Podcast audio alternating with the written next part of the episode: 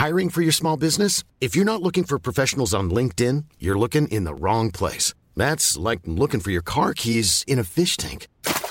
LinkedIn helps you hire professionals you can't find anywhere else, even those who aren't actively searching for a new job but might be open to the perfect role. In a given month, over 70% of LinkedIn users don't even visit other leading job sites. So start looking in the right place. With LinkedIn, you can hire professionals like a professional. Post your free job on linkedin.com slash people today.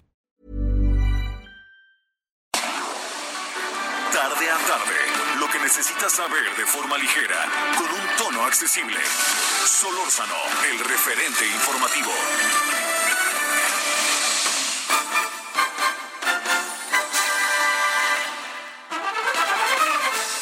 Son ahora las 17 con uno en la hora del centro. Gracias que está por acá, gracias que nos acompaña. Pues es, es un día que en otra circunstancia pues sería un día de, de vacación para los católicos de, pues de reflexión, eh, pero todos estaríamos simplemente mentalmente en otra dinámica, ¿no? Pero las cosas son muy diferentes, como hemos venido hablando. Eh, fíjese, eh, el fenómeno del coronavirus es un fenómeno muy, en un sentido muy, muy, en términos informativos, muy de llamar la atención. Yo veo muy difícil que en nuestro país haya alguien que no sepa que hay una cosa por ahí que se llama COVID-19, el coronavirus. Quiere decir que la difusión de la información como fenómeno, ahora los especialistas lo harán, el COVID-19 no hay quien no sepa de él. Ahora, ¿cómo lo interpreta cada quien? Ahí es donde entramos en unos terrenos verdaderamente, le diría yo, eh, cuestionables, ¿no? Habrá quien diga no es tan delicado el asunto. Habrá quien diga es un complot. Habrá quien diga tiene que ver con los grandes mercados. Y habrá quien diga a mí no me cuenten porque ya me dio o porque mi pariente se murió o porque he tomado toda una serie de medidas y a pesar de ello estoy en circunstancias verdaderamente difíciles.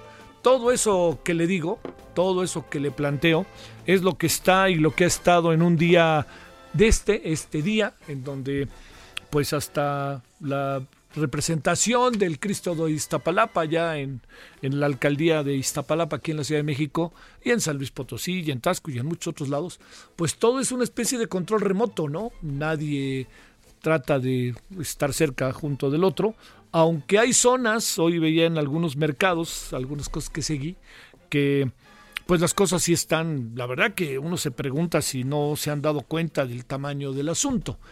Y luego también fíjese que ha pasado otra cosa, eh, a lo mejor le ha sucedido donde usted vive sin importar la ciudad, eh, mucha gente, bueno, o diferentes personas han salido a la calle a interpretar melodías a través de, el de bueno, primero de música de banda, este, marimba, eh, hoy yo pude ver a unos salseros, he visto a trompetistas, de todo he visto que están ahí en la calle. Y entonces los vecinos pues, avientan ahí dinero para ellos, para que ellos tengan pues un, yo como yo digo, es una defensa y una forma de vida musicalmente ante coronavirus.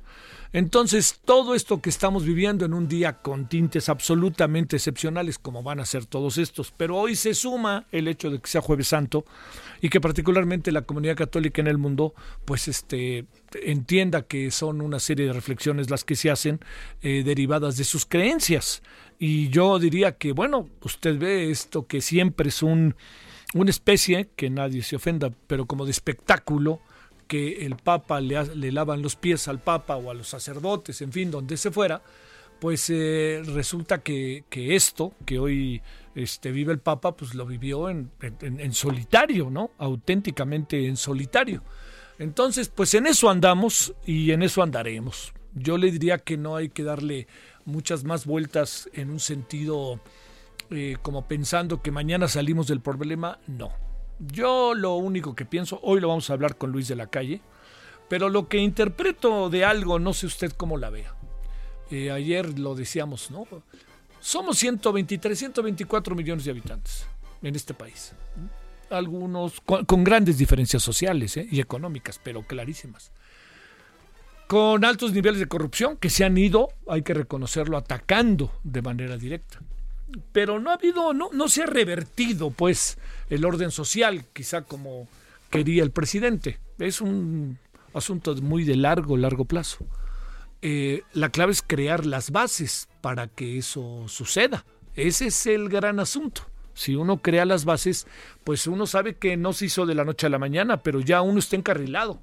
Y eso es quizá lo que por encima de todo quisiera pensar que piensa el presidente. Yo creo que el presidente si piensa que de hoy a mañana ya cambió esto, por favor, digo, él yo creo que lo debe de saber.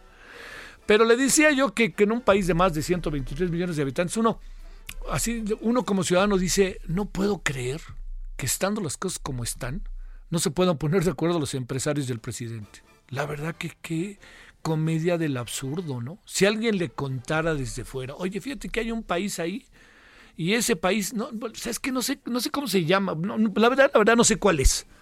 Pero déjame decirte que está ahí el coronavirus. Y fíjate que estos cuates, estos cuates que viven ahí en ese país, es México, es México, ya me acordé. Fíjate que ayer les dijeron que debe de haber más de 26 mil infectados. Y además, pues ya tienen muertos y el asunto crece y además hay elementos muy concretos para que pueda quedar muy claro que lo que pasa allá adentro eh, va a ser más grave. Y además traen problemas en los hospitales, hombre. Allí en los hospitales traen problemas porque resulta que no tienen todos los protocolos. Bueno, bueno, pero pues estarán enfrentando las cosas. No, sí, algunas cosas las están enfrentando muy bien, pero quienes pueden mover la economía están de la greña, ¿tú crees? No puedo creerlo. Pues están de la greña. Cuando le digo esto no juguetonamente, le estoy diciendo que tienen que ponerse de acuerdo. Señores empresarios, señoras empresarias, señor presidente, tienen que ponerse de acuerdo. ¿Cuál es el mejor método? Yo no sé cuál es. Esa es su chamba. Para eso los elegimos y para eso pagamos impuestos. Pero lo que sí digo es que es evidente que tienen que llegar a un acuerdo entendiendo que para que este acuerdo pueda establecerse, primero los pobres. Pero no solo los pobres. Porque entonces dejamos de ver el país de manera integral y lo único que vamos a hacer es reproducir un modelo, pero ahora cambiarle nada más el color. Y por ahí no va. Tenemos que buscar la manera en que todos nos integremos. ¿Es fácil? ¿Es difícil? Pues es muy difícil. Pero yo diría que en un momento como este es cuando los hombres y las mujeres se nos ve lo mejor y lo peor. Yo espero que caminemos con lo mejor, lo mejor, lo mejor. Y bueno, ya veremos qué pasa pero ese es uno de los asuntos que hoy abordaremos con alguien que conoce muy bien a los dos sectores, ¿eh? muy bien, que es Luis de la Calle. También vamos a hablar con Susana Ortiz. Susana es una epidemióloga maravillosa, la idea es actualizarnos, ella es de la UNAM. Y también vamos a hablar con, eh, vamos a hablar también de, otros de los asuntos que teníamos hoy. Que, ah, vamos, ¿sabes de qué vamos a hablar? Por favor, todos los que tengan vuelos pendientes de Aeroméxico, que quieran saber qué anda haciendo Aeroméxico, cómo le van a hacer para reajustarse, qué va a pasar. Hoy vamos a hablar de Aeroméxico. Por primera vez, hasta donde entiendo, va a dar una opinión, va a dar un punto de vista y nos va a decir cómo van las cosas. Entonces, pues ahí está, de aquí hasta las 6, hasta las 18 horas. Ahora sí que usted dice, ojalá se quede. Y si no se queda, pues bueno, ya vendrá mañana. Yo nunca pierdo la esperanza. Bueno, vámonos a las 17 con 9 en la hora del centro, jueves santo, ahora sí es santo, y es 9 de abril del 2020 en plena, coro, en plena coronavirus. Vamos al resumen. Solórzano, el referente informativo.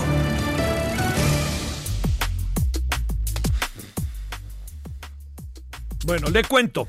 El mundo coronavirus. Primero, está eh, rebasando la cifra de 1.579.690 personas contagiadas.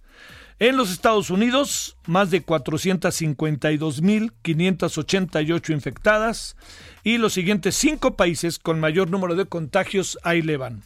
Encabeza España 152.446, abajo de Estados Unidos, que quede claro. Luego le sigue Italia, 143.626, Francia, 118.781 y Alemania con 115.523. Yo soy de la idea de que si vamos a hacer comparaciones, al fin y al cabo es inevitable, somos parte de este mundo, hagamos comparaciones con países como los nuestros. O sea, si nos ponemos a compararnos con Estados Unidos o nos ponemos a comprar con Francia, con Italia, miren, allá se paran de manos, por ahí no va tenemos que ver la dinámica propia de nosotros, porque de esta manera, pues sí, van a ser, va a ser maravilloso Alemania y al rato y Francia, y véanos a nosotros. No, ellos son otra economía, tienen otra densidad de población, tienen otro Producto Interno Bruto, tienen otra condición. Por favor, veamos a los que somos como nosotros. No, no es un asunto de menosprecio, no es un asunto de, pues no, no, no le busque donde no hay. Hay que buscar donde hay que tiene que ver con nosotros. Le cuento.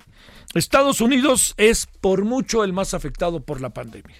Es superado, eh, superando a España, Italia y la ciudad más afectada del mundo, eh, ojo, es Nueva York. Y le diré un dato. Ni los cementerios ni las morgues se están dando abasto. Más información. Aumentan a 32 el número de casos en los centros de retención para migrantes en los Estados Unidos. Puede que sean más, ¿eh? El brote comenzó a finales de marzo, de acuerdo con los servicios de inmigración. Casi la mitad se encuentra en Nueva Jersey. El otro foco importante está en Pensilvania. Hay que recordar que entre estos migrantes hay, no se le olvide, muchos, pero muchos mexicanos. Bueno, dentro de todo, noticias que pueden ser alentadoras. El número de personas recuperadas ante el coronavirus ya está en 340 mil. En China, donde todo inició, ya solo hay 5.204 personas infectadas. Las otras 77.000 ya se recuperaron, mientras que 3.000 personas han fallecido. Les sigo contando. El mundo se enfrenta a una crisis como nunca antes. Esto lo reconoce el FMI, que son los que ponen la lana y imponen políticas económicas, el Fondo Monetario Internacional, quien asegura que la pandemia del coronavirus ha alterado el orden económico y social a la velocidad de un rayo, así lo dijeron. Pronostican para este año la peor recesión económica desde la gran represión, depresión de los años 30. Bueno, vamos a actualizarnos qué anda pasando en nuestro país. La Secretaría de Salud estimó que en México debe haber más de 26 mil casos a través de un modelo que se llama modelo Centinela, que hoy de nuevo en las redes han dicho si ese modelo se puede aplicar a México o no. Mire, es el modelo, es la Secretaría de Salud. Creo que hay mucha seriedad por parte del gobierno en este sentido y creo que están atacando el problema de manera concreta y específica. El tiempo dirá si lo hicieron bien o mal. Ahorita ellos son los que llevan la voz cantante y estamos en algún sentido en manos de ellas, de este gobierno, de cualquier otro, ¿eh? como los franceses de Macron, como los este, ingleses de Boris Johnson, que ya casi sale de la cárcel, de la cárcel, perdóneme, mira nomás donde lo mandé, de la clínica, del señor Pedro Sánchez en España, del señor Donald Trump en Estados Unidos, pues nosotros estamos aquí en manos del señor eh, López Obrador y de su gobierno. Bueno, le quiero decir que eh, hay 3.000 confirmados, eh, le digo que hay 3.000 confirmados y debe, eh, se suman los que no han acudido, ¿eh?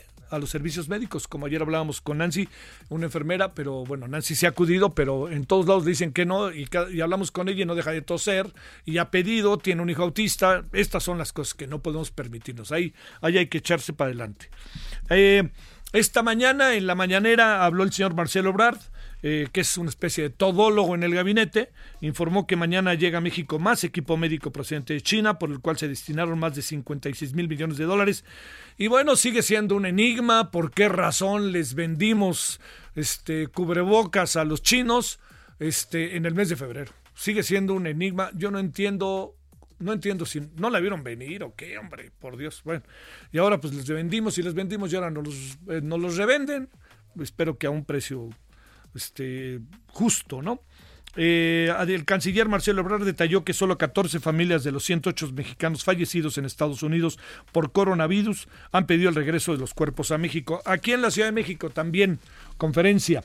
Claudia Sheinbaum señala que hubo empresas en la Ciudad de México que despidieron a sus empleados desde antes del anuncio de la, de la declaratoria de emergencia, anticipándose a las posibles consecuencias y dejando a miles de trabajadores sin servicio. Si eso es así, estas empresas serán castigadas por el gobierno capitalino. Pero ojo, ¿eh? hay empresas pequeñas, señora Sheinbaum, que no tienen cómo mantenerse. O sea, están despidiendo al personal, están despidiendo al personal no por gusto, ¿no? El presidente de la Coparmex, eh, Gustavo de Hoyos, consideró que la amenaza de la jefa de gobierno en contra de empresarios que despidan empleados durante esta emergencia es autoritaria e ilegal.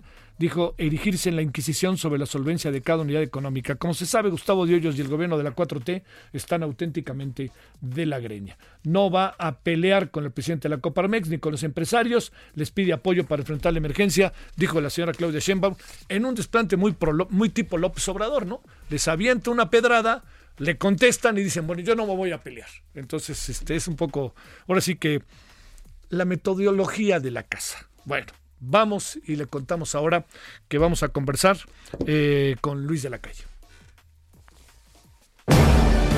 Solórzano, el referente informativo. Por si le importa la hora, porque son días en donde nomás ve uno que se hace de noche y se hace de día, pero sí, por ahí se acuerda, hay una cosa que se llama reloj, y en este momento son las 17 con 16 en hora del centro. Le agradezco en verdad profundamente a Luis de la Calle, analista económico, entre otras cosas. Luis, gracias que tomas la llamada, ¿cómo estás? Con mucho gusto, Javier, gusto saludarte. Gracias. ¿Cómo te ha ido ahí de estar guardado, Luis? Pues eh, guardados, cuidándonos como todo mundo, es muy importante hacerlo en esta época para poder manejar un poco mejor esta crisis tan importante del coronavirus.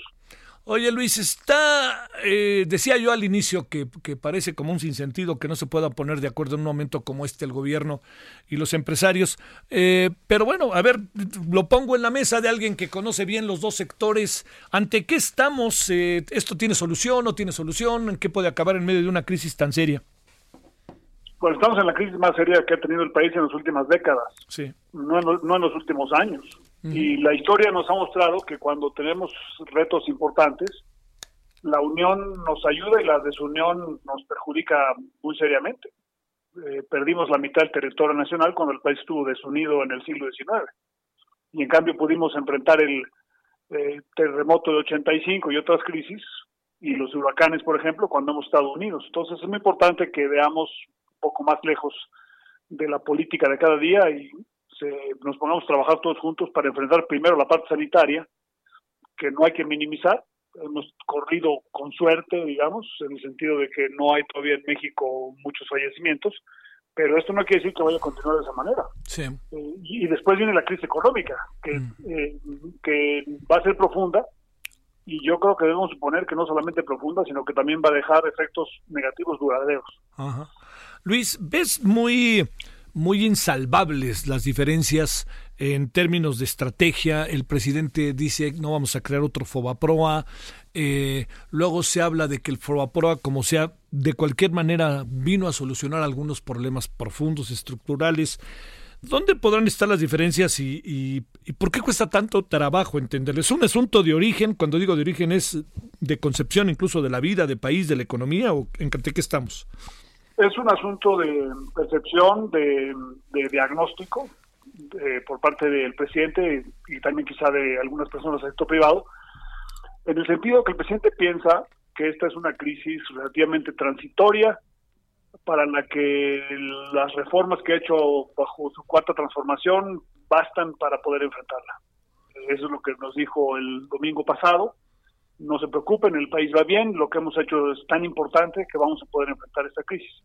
El problema es que eso subestima la profundidad y probablemente la duración de la crisis.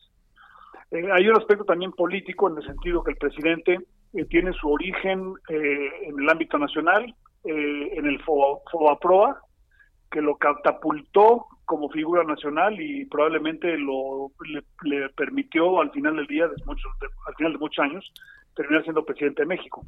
Entonces, pedirle al presidente que haga una especie de fobaproa, eh, pues es un poco difícil porque él se pronunció en contra de este tipo de medidas originalmente. ¿no? Uh -huh. Ahora, el problema es que eh, no es tanto escoger un fobaproa o no, sino más bien vamos a escoger, tratar de eh, ayudar a las empresas en el corto plazo para que no tengan un problema de solvencia y se quede solamente en un problema de liquidez, o vamos a tener un quiebre muy grande de empresas y al final del día vamos a tener que cerrarlas o rescatarlas con un FOBAPROA probablemente más grande que el de 1994. Uy. Entonces es un poco el origen de la diferencia, ¿no? La, y el presidente piensa, con razón parcialmente, por supuesto, que hubo mucha corrupción en programas de rescate anteriores y entonces él quiere evitar cualquier eh, viso de corrupción. Pero bueno, si realmente es un gobierno distinto, uno esperaría que se hiciera un rescate con menor corrupción ahora que en 1995. Encabezados por el ingeniero Cuauhtémoc Cárdenas, la semana pasada se lanzó una propuesta que, que en el papel es sumamente interesante, el presidente no ha hecho referencia alguna a ella, que tiene que ver sobre llegar a acuerdos, tener acuerdos. El presidente ni siquiera hizo referencia a ello el domingo. Eh, también pasará esto de los acuerdos, los temores del pasado, de que tiene el presidente, pactos por México, acuerdo por la gobernabilidad, acuerdo aquí, acuerdo allá, ¿qué alcanzas a apreciar de lo que incluso tú pudiste vivir eh, siendo funcionario, Luis? Sí, quizá hay algo también de eso, un poco esta idea de la mafia del poder y de que eh, se todo se hace en un cuarto cerrado, eh, conversando entre algunos pocos, pero no creo que eso sea el propósito de lo que se requiere ahora. Ahora se requiere, digamos, un programa transparente, que provea liquidez a las empresas de todos los tamaños, pero sobre todo pequeñas y medianas. Las grandes tienen eh, más ah, forma de eh, ayudarse a sí mismas. Y eh, un pacto, porque lo que nos está diciendo el gobierno por motivos de salud es, guárdense, pausen la economía durante algunas semanas para poder aplanar la curva. Bueno, si vamos a pausar la economía, necesitamos también pausar los cobros. O sea, no es sostenible que una empresa pequeña, mediana e incluso grande no tenga ventas, o sea, cero ingresos, y al mismo tiempo tenga que pagar todo. Su renta, eh, sus créditos, a sus proveedores, a sus empleados y al gobierno. El gobierno representa el cheque más grande que firman las empresas. O sea, de cualquier empresa, el cheque más grande que se firma es al Seguro Social. Entonces, lo que está diciendo eso, y no sería bueno un esquema no de cancelación sino de diferimiento de algunos de esos pagos para aquellas empresas que lo necesiten, de tal suerte que no apretemos mucho su liquidez mientras no estén vendiendo. Esa es la pregunta. Lo que va a acabar sucediendo es que si se aprieta mucho a las empresas, las empresas van a dejar de pagar. Todas las empresas en México que van en rumbo a una quiebra, lo primero que hacen es dejar de pagar el IMSS y dejar de pagar impuestos. pues mejor hacerlo de una manera más arreglada, más ordenada y, a través de un acuerdo eh, y un premio por cierto, a las empresas que paguen a tiempo. También hay que premiar al que sí haga el esfuerzo de pagar a tiempo, este, porque pues eso dependerá de su situación de liquidez, pues y el sector en el que esté. A ver esto último, Luis, el presidente en medio de una diferencia real, particularmente con el Consejo Coordinador Empresarial, la Asociación de Banqueros, etcétera, dijo hay deudas por 50 mil millones de pesos, con todo y multas y recargos, pues empiecen a pagar ¿Qué piensas de esto? Bueno, no sabemos a, qué deuda se refiera, pero si hay evasión fiscal, él tiene una obligación de denunciarlos ante el Ministerio Público. Si hay diferencias de interpretación, eh, eso se resuelve en tribunales. Sí. Entonces, eh, el presidente, eh, yo creo que en México hemos sido muy laxos históricamente en términos de perseguir a los evasores fiscales. y, y, sería muy bueno en México que con cierta periodicidad viéramos a personas físicas y morales eh, y sus representantes eh, este, en procesos judiciales, incluso prisión por evasión fiscal. Entonces, si hay evasión fiscal, tiene una obligación de perseguirla. Si no es de evasión fiscal, entonces no puede denunciarlos, sino que eh, debe dirimirse en, tribunales. Entonces, digo, si hay un grupo de empresas que no deben, perdón, que deben porque hay una disputa o no han pagado porque son evasores, el presidente tiene una obligación constitucional de perseguirlos. Oye, y está difícil pedirle al señor este presidente del Consejo Coordinador Empresarial que le ayude, ¿verdad? Es que el, presidente tiene un cierto voluntarismo. Me recuerda el, día de la toma de posesión en, la plancha del Zócalo, le dijo, voy a pedirle a las madres del crimen organizado que le digan a sus hijos que dejen de delinquir. Sí. Ahora sabemos que quizás se refería a la madre de un delincuente en específico. Se parece mucho al voluntarismo, decir, le va a pedir al presidente del Consejo de Empresarial que les pida que paguen. pues es, un llamado moral al pago, pero aquí no estamos hablando de moralidad o de ética, estamos hablando de una obligación legal. Si las empresas tienen una obligación de legal, legal de pagar, deben pagar. Eh, y, punto. No, no, no, no, no, no está sujeto a discusión. Bueno, Luis de la Calle, pues este que sigas bien ahí en tu resguardo inevitable y muchas gracias que estuviste con nosotros. Con mucho gusto, Javier. Buenas tardes. Buenas tardes, hasta luego.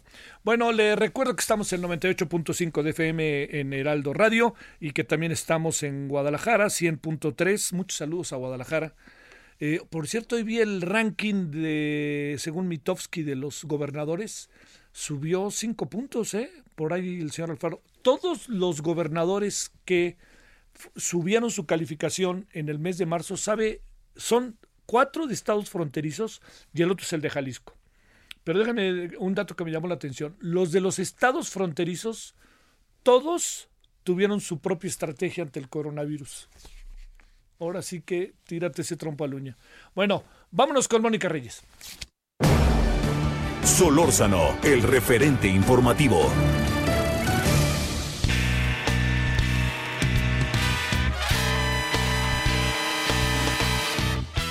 Gracias Javier, muy buenas tardes amigos. Pongan mucha atención en este momento porque les queremos platicar de algo importante. Dormir es lo más maravilloso que tenemos, pero dormir bien, descansar y sobre todo que recuperemos esas fuerzas y también que nuestro sistema inmunológico esté siempre al 100%, ¿verdad? Y para eso, ¿qué vamos a hacer? Pues descansar. ¿En dónde? Para eso está Patti Roque, para que nos platique acerca de esta maravilla que ha llegado a México. Pati, ¿cómo estás? Buenas tardes. Muy buenas tardes, Moni. Muy buenas tardes, Javier. Muy buenas tardes a todo su público. Efectivamente, qué bueno que acabas de tocar ese punto, Moni, de fortalecer nuestro sistema inmunológico.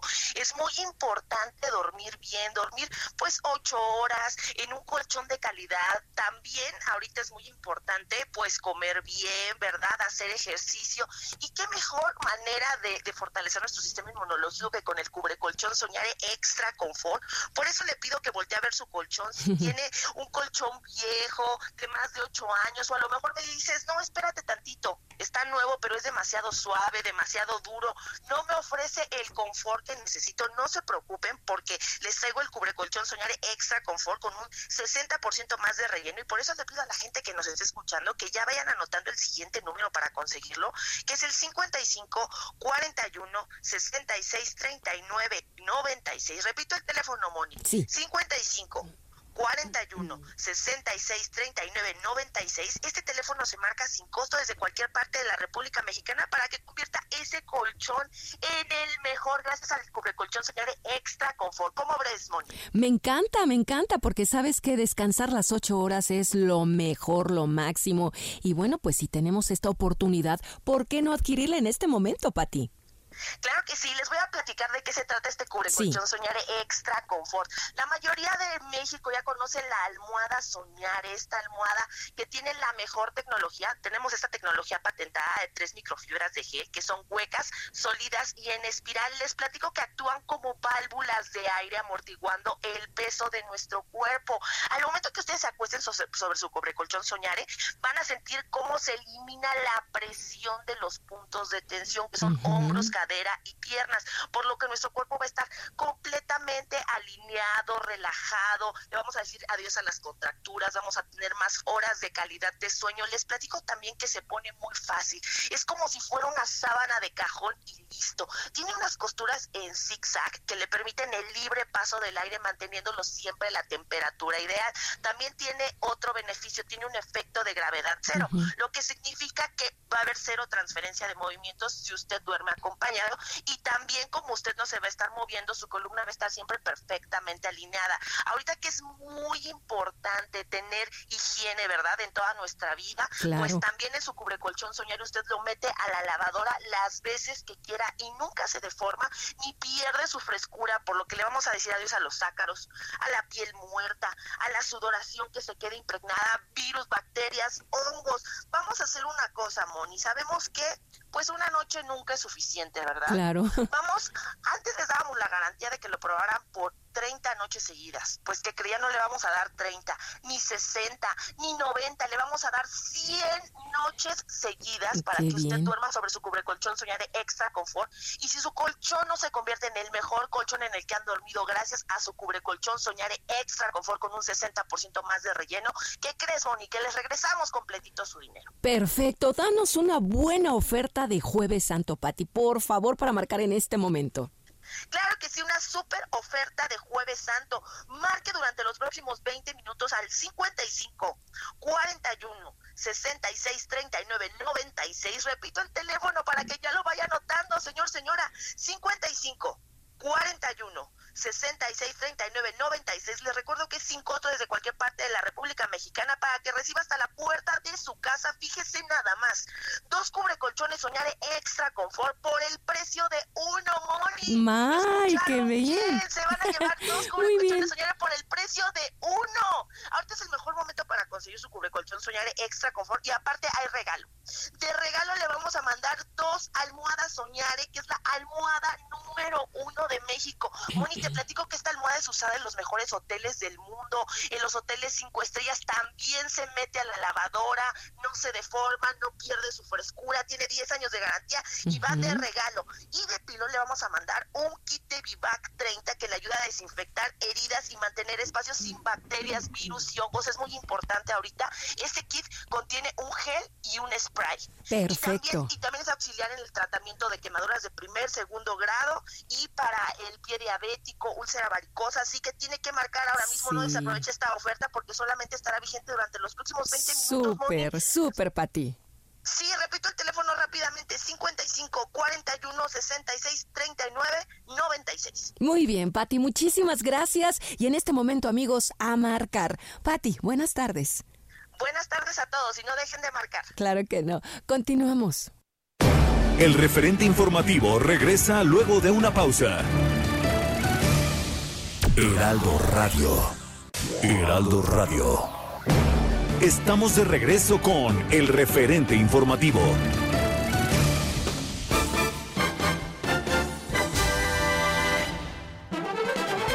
son las 17, le digo, si le interesa la hora, por cómo andamos, 17 con 36, 37 en la hora del centro. Le queremos agradecer a Cristian Pastrana, director corporativo de comunicación y asuntos públicos, ni más ni menos que de Aeroméxico. Cristian, gracias que tomas la llamada. ¿Cómo has estado? Muchísimas gracias, Javier. Gracias por el espacio y a nombre de Aeroméxico. Muy agradecidos. Oye, este, pues a todos nos cae la crisis, pero supongo que a ustedes está... ¿Cuánto habrán reducido sus vuelos eh? en un porcentaje sobre el 100? Eh? Pues acabo de decir algo muy claro, sobre todo a las aerolíneas, el sector, el sector aéreo es uno de los que más impacto han tenido con esta crisis. Déjame darte unos datos muy interesantes de los que poco se habla para dar un poquito el contexto a ti y a tu, a tu audiencia. Eh, al día de ayer tenemos 15.500 aviones en todo el mundo parados 15.500, hay alrededor de 10.700 aviones todavía operando. Estamos hablando que cerca del 60% de la flota aérea mundial está, está inactiva por esta falta de demanda, por las restricciones que han impuesto los países y por evidentemente los cuidados que, que se tienen que tener para evitar, para evitar eh, el contagio. la, la, la, la Asociación Internacional de Transporte Aéreo, estima que las pérdidas de esta de esta crisis en el sector aéreo eh, van a superar los 250 mil millones de dólares. Y tan solo y tan solo en México eh, estimamos eh, estimamos y, y, y, hay que y hay que apuntarlo son estimaciones porque las cosas están muy cambiantes y tú y todos lo sabemos muy bien. Pero nosotros estimamos en México que el año va a ser de, más de 80 mil millones de pesos para las aerolíneas, las principales aerolíneas que operamos en México, sin considerar eh, los efectos que hay en quienes cotizamos en bolsa y todos los gastos que las aerolíneas hemos hecho, que puedo hablar mucho de Grupo Aeroméxico, las inversiones que se han hecho extraordinarias y sin escatimar para, toda la, para todas las medidas sanitarias que se han implementado en los aeropuertos, en las oficinas, por supuesto, en los aviones. Entonces, son daños muy grandes. Este es el panorama mundial, un poco el panorama nacional. Si te hablo de Grupo México, te puedo decir que alrededor de 80 aviones de nuestra flota de 125 están en tierra. Estamos operando a una capacidad mucho, muy diferente a la que normalmente operamos. Si estábamos conectando 85 destinos en todo el mundo, estamos hablando que hoy estamos operando 41. ¿eh? Entonces, eh, eh, sí, eh, yo quería darte un poco este contexto porque indudablemente, como empezaste el, el, espacio, pues el impacto en la industria es sin duda uno de los más altos que hay eh, a nivel mundial. Oye, Cristian, a ver, eh, eh ¿qué, ¿qué, destinos eh, se mantienen en términos nacionales? Porque eh, supongo que habrá ciudades grandes a las cuales no puede dejarse de ir. ¿Con qué criterio van determinando? Pues ahora sí que suspender momentáneamente, que van a ser varios meses, por cierto, los vuelos a algunos destinos. Criterios muy dinámicos, eh, Javier. Eh, ahora estamos operando 34 destinos nacionales y 7 internacionales. Las decisiones se están tomando muy rápido en función del, factor de ocupación que se tiene y de las cosas que van sucediendo todos los días. Sí, sí te quiero, sí te quiero decir que desde el, desde el momento en que el fenómeno empezó en China, en Grupo Aeroméxico encendimos las alertas y estuvimos analizando cómo iba esta evolución. A raíz de esa evolución, tenemos un área de planeación que, que, va, que va monitoreando todo este tema y las decisiones se han ido tomando pues, de manera muy rápida conforme el fenómeno ha evolucionado. Ciudades, evidentemente, como Guadalajara, Monterrey, Cancún, Tijuana, son las más fuertes, Bajío de, de, del país. Hemos estado en contacto permanente con los gobernadores de los estados, con las secretarías de turismo, para tratar de no desconectar. Esa, esa es una decisión que ha tomado Aeroméxico, tratar de no perder la conexión eh, con los estados, porque sin duda pues el fenómeno se mueve todos los días, las, las, las, decisiones se tienen que tomar, inclusive ajuste en un mismo día, dos o tres eh, eh, revisiones que estamos haciendo, y actualmente estamos tratando, te decía, de, no perder esa, esa conectividad, porque sin duda las, las cosas se siguen moviendo, aunque una, a una mucho menor actividad, pero, pero, pero estamos más o menos en ese, en ese punto. Oye, ¿y en los vuelos, en los aviones, aplican, supongo, la Susana distancia, como se dice, o cómo le hacen? La estamos aplicando y una de las, una de las primeras medidas que tomamos, Javier, fue eh, tener protocolos no solamente de identificación en aeropuertos, sino también en vuelo. Sí. Si detectábamos alguna persona, nuestros, nuestro, nuestras tripulaciones están capacitadas en eso, si detectaban algún pasajero que tuviera algunos síntomas o algún cliente dijera, oye, no me siento muy bien, aplicamos un protocolo que de manera general te puedo decir, se, lo, que aplicamos era aislar a la persona en el sentido de, evitar que tuviera gente alrededor, hacerle una encuesta, avisar al, comandante del vuelo, el comandante avisaba a tierra y nosotros en tierra avisamos a las autoridades sanitarias para que a la llegada del vuelo hagan, hagan la valoración eh, necesaria y puedan dar ese seguimiento. Entonces, si aplicamos ese tema de sana distancia, sí hemos aplicado desde un principio todas las medidas, el gel antibacterial, los aviones tienen filtros de aire, el, aire que tú respiras en un avión está perfectamente filtrado, los nuestros están al, día y como, como se especifican en las normas de los fabricantes y, eh, y esos protocolos nos han ayudado mucho a, tomar todas las medidas que de manera internacional nos permiten asegurar un, menor porcentaje de contagio. Oye, este, el lío organizativo que están enfrentando, supongo que es grande, porque mucha gente supongo también compra boletos de avión ahorita para no tener, no estarle sufriendo para sus vacaciones de fin de año, e igual para ir a ver a su familia a Guadalajara que para irse a un viaje que han imaginado toda la vida, lo que tú quieras. Ahí cómo está quienes ya compraron su boleto y que, pues eh, digo, obviamente ya no se va a hacer ese vuelo, pero ¿cómo, cómo están trabajando esta parte que, como sabes, supongo que han de recibir llamadas cada segundo, ¿no? Cada segundo, mira, por ponerte un ejemplo, en el caso de México, cuando, en condiciones normales nosotros atendíamos 8.000, 8.500 llamadas al día en nuestro call center. Wow. Cuando empieza ya la parte muy fuerte, se nos fue a 17.000, casi 17.000 más diarias. Entonces, eh, eh, y, tocas un punto muy importante, ¿qué pasa con el pasajero? ¿Qué pasa con el cliente? La gente se tiene que seguir moviendo, aunque eh, tratemos de evitar que sea, o, es decir, tratemos de que sea lo menos posible, pero, eh, ¿qué es lo que fuimos haciendo? Primero, todos los call centers de las aerolíneas de México no fue la excepción, se saturaron, fue, una, un fenómeno nunca antes experimentado. En el caso de Aeroméxico, tuvimos a más de 100 voluntarios de la aerolínea, de otras áreas, que, que, que los metimos al, al, call center. De manera voluntaria se metieron para reforzar. Creamos también un formulario para que, para que si tú tenías, podrías estar una hora, dos o tres en el call center. Entonces lo que hicimos fue que llenaras un formulario con tus datos, con tus necesidades, para que el call center inmediatamente que tuviera una oportunidad, y lo seguimos haciendo, te llamen y ya saben tus datos y ya saben tu necesidad. Otra cosa que implementamos es la preocupación enorme de perder tu dinero. O sea, tú ya pagaste un boleto, cancelaron el vuelo porque de plano ya no había las circunstancias para operarlo. Pues lo, que a mí sí me preocuparía es, oye, yo pagué X dinero por ese boleto, lo voy a perder en condiciones normales de, operación en todo el mundo. Normalmente, si tú no te presentas al vuelo, pierdes el dinero. Entonces, sacamos una política para que la gente que no pudiera llegar o que no se hubiera podido comunicar con nosotros, no perderá su dinero, ese dinero se queda, el valor del dinero no lo pierden. Cuando esto se restablezca y podamos darle el servicio, lo vamos a dar. Es una situación atípica totalmente en la que las aerolíneas pues, prácticamente decir son cuestiones de fuerza mayor, son cuestiones ajenas por las que no pudimos dar el servicio y, en términos generales es como lo fuimos como lo fuimos haciendo. Hemos tenido buena respuesta, eh, o sea, buena respuesta en el sentido de que la gente ya sabe que no pierde el valor por su dinero, pero cuando se vino toda la parte, al menos en México, marzo y sobre todo mediados de marzo, de tantas cancelaciones, tantos cambios, tantas modificaciones, pues la gente sí estaba muy desesperada, pero pues lo, lo, han ido entendiendo, es un fenómeno que, que, tú y que yo no habíamos, creo que, vivido, al menos en este ritmo, ¿no? Oye, a ver, ¿cómo está lo de China? Ahora sí que voy, vengo, es el mismo avión. ¿Qué es lo que ha pasado con esto que además eh, hoy está por llegar creo que otro avión con más instrumental este médico, en fin, para el tema de coronavirus? ¿Esta parte cómo ha estado?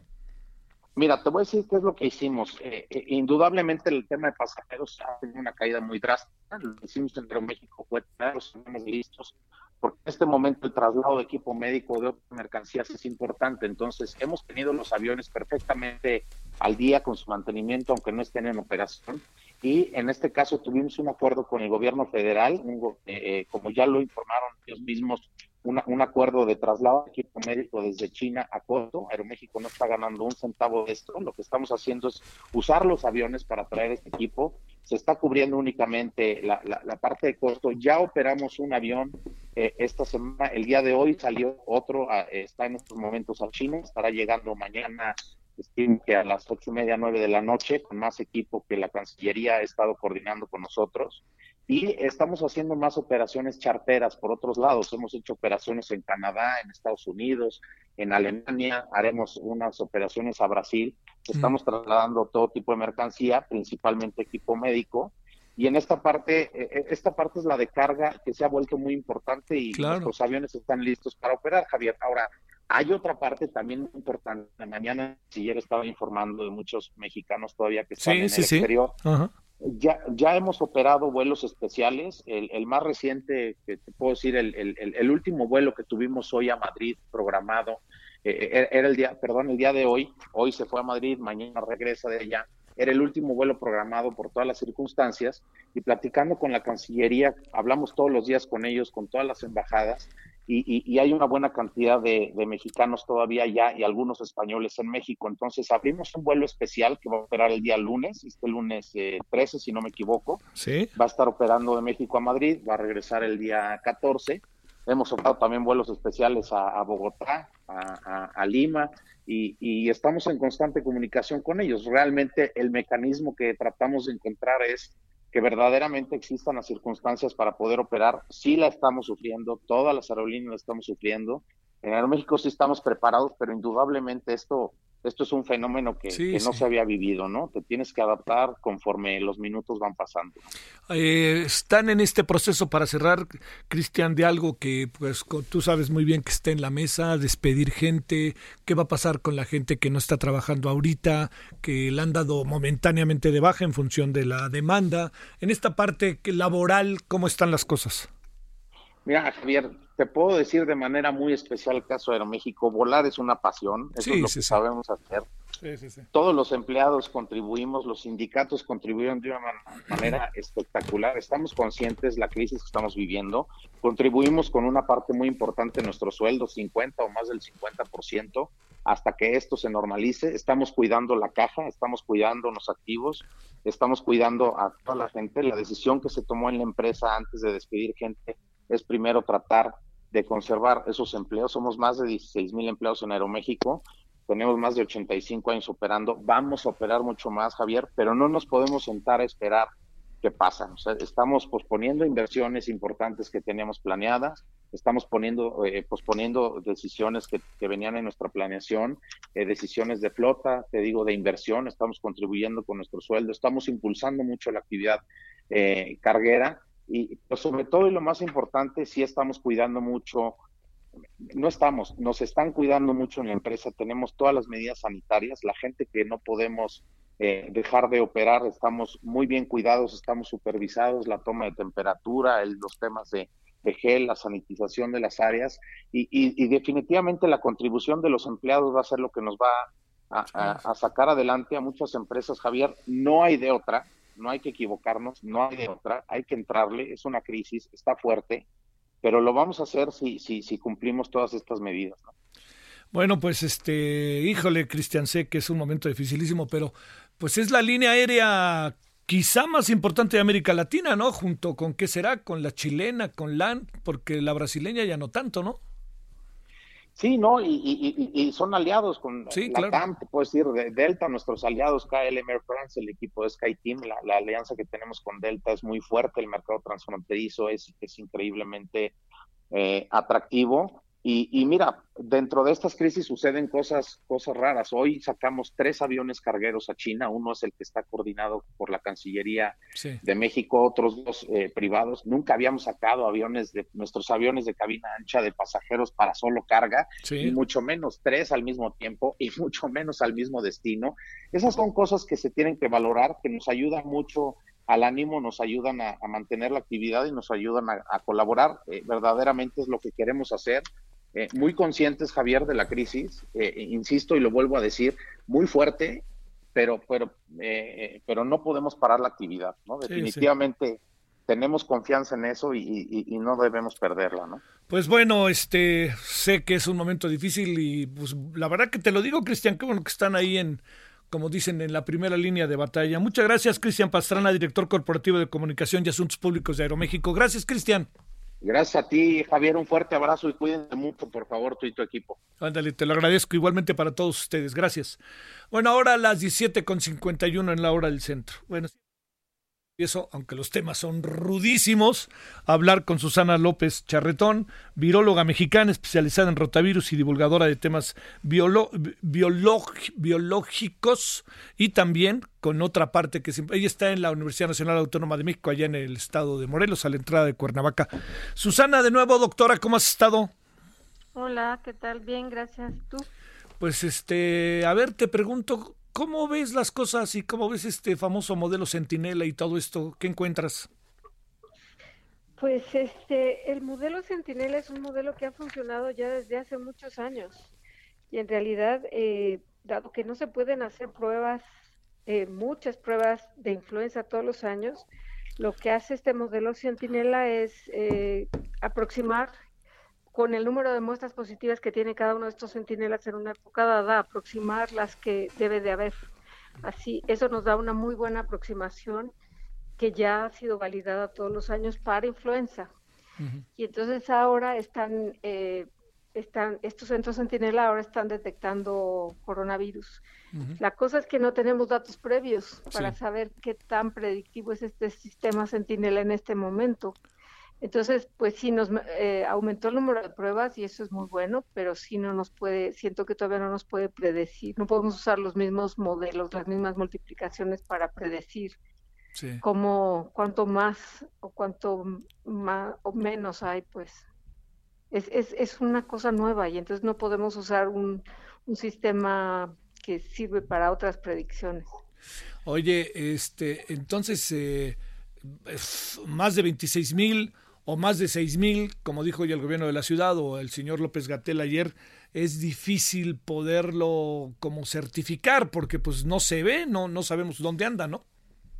Claro, lo que sabemos es que sí están aumentando el número de, casos en terapia intensiva, que, que aunque no todos están confirmados, sí es extraño ya para esta época del año tener tantos pacientes con enfermedad respiratoria aguda en terapia intensiva y eso quiere decir que debe de haber eh, ya bastantes más positivos para, para COVID.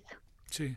Oye, eh, la otra parte, este, ¿crees que, que ha, habido muchas, muchos temas y muchas denuncias, incluso a tu servidor le han tocado escucharlas, hemos conversado con ellos, en lo que corresponde al desarrollo mismo de, del tratamiento en los hospitales? Estamos teniendo ahí un problema grande, ¿verdad? Pues sí, pero este es un problema que es, eh, es general en el, en el mundo. No estamos preparados para tener tantas personas en estado tan grave en tan poco tiempo. Sí. Y tenemos pocas camas de terapia intensiva, pocos ventiladores. Entonces, el, eh, no creo que sea maltrato, es simplemente que la gente eh, está sobresaturada y sí sabemos que los hospitales últimamente no están bien equipados y no están bien, eh, pues sí, no tienen lo que deberían de tener en estos casos. Oye, eh, algo nuevo que nos puedas decir respecto al virus como tal, este, pues yo creo que ya casi se sabe todo, ¿verdad?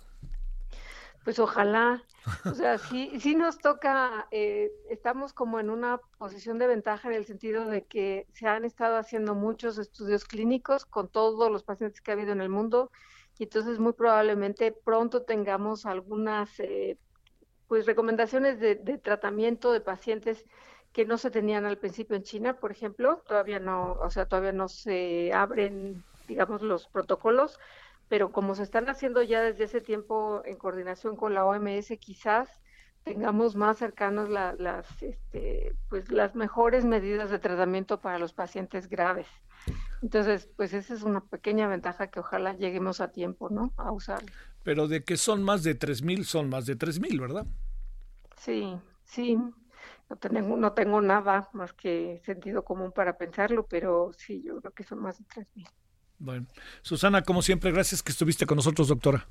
Muchas gracias a ti, que estés bien. Tú mejor, gracias. Susana López Charretón, viróloga eh, mexicana especializada en rotavirus y divulgadora de temas biológicos. Bueno, oiga, pues ya nos vamos, eh, lo esperamos a las 21 horas en Heraldo Televisión. ¿Sabe qué vamos a abordar el día de hoy? Eh, vamos a hablar de este tema religioso del Jueves Santo. ¿cómo, ¿Cómo se puede ver en nuestro país? Eh, un día como este, que pues somos un país mayoritariamente católico, aunque ya no es como algunos presumían 100% católico ni de broma, este, pero le diría que este algo que es importante es eh, entender la relevancia que tiene este día para el mundo católico y cómo se debe de ver en medio de en medio del coronavirus, que ese es el gran asunto. Bueno, oiga, gracias, pásela bien. Aquí estaremos entonces a las 21 horas en Hora del Centro en Heraldo Televisión y mañana a las 17 horas en Heraldo Radio. Gracias, este, permanezcamos juntos pero distanciados. Adiós.